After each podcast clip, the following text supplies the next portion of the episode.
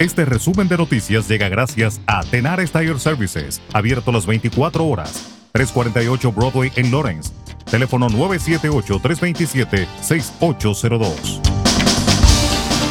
A los inmigrantes sin estatus legal se les permitiría obtener licencias de conducir estándar de Massachusetts, según un proyecto de ley que el Senado planea debatir hoy jueves, y el principal republicano de la Cámara quiere revisar la legislación para crear un tipo de licencia completamente nuevo con requisitos de elegibilidad separados.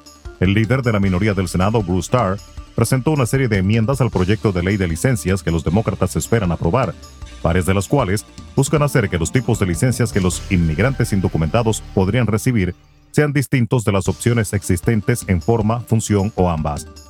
La enmienda más amplia que ofreció Tarr continuará prohibiendo que los inmigrantes indocumentados busquen una licencia estándar o que cumpla con Real ID, pero los haría elegibles para tarjetas de privilegio de conducir. Según la enmienda de TAR, esas tarjetas tendrían un color de fondo diferente al de las licencias de conducir y no podrían usarse como identificación emitida por el gobierno. Para ser elegible, los inmigrantes no deben tener antecedentes penales, demostrar que han vivido en Massachusetts durante al menos cinco años y presentar pruebas de que se han pagado todos los impuestos federales y estatales.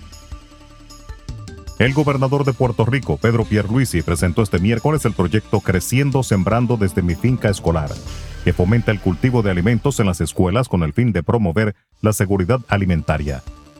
La iniciativa, a raíz de la firma de un acuerdo colaborativo entre los departamentos de Educación, Agricultura y Recursos Naturales y Ambientales, tiene como meta la siembra de cerca de 100.000 árboles.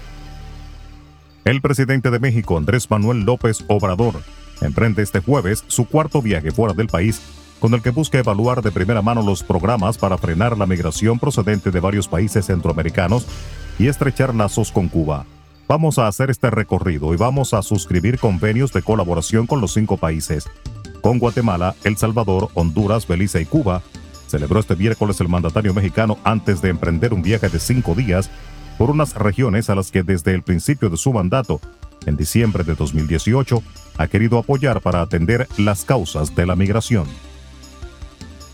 El exmandatario y actual aspirante a la presidencia de Brasil, Luis Ignacio Lula da Silva, condenó la invasión rusa a Ucrania, pero afirmó que la Unión Europea, el presidente de Estados Unidos Joe Biden y el de Ucrania Volodymyr Zelensky también son culpables de la guerra.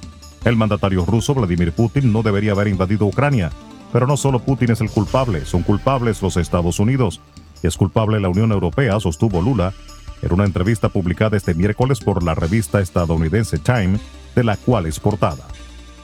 En la República Dominicana, la Procuraduría Especializada de Persecución de la Corrupción Administrativa, PEPCA, depositó acusación formal contra 30 personas y 18 empresas que supuestamente formaban parte del entramado de corrupción que funcionaba dentro de los cuerpos castrenses y que fue desmantelado mediante la operación Coral y Coral 5G.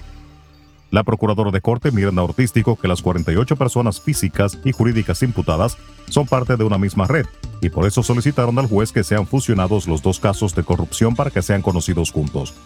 La acusación depositada tiene más de 3.000 páginas y establece que los integrantes de la red Coral y Coral 5G movieron al menos 4.500 millones de pesos y más de 2.000 millones fueron invertidos en bienes muebles e inmuebles y el director de la Policía Nacional Dominicana, Mayor General Alberto Ten, fue citado para el próximo lunes por la Comisión Permanente de Interior y Policía de la Cámara de Diputados a los fines de que explique las circunstancias de cómo murieron los jóvenes David de los Santos y José Gregorio Custodio mientras se encontraban detenidos.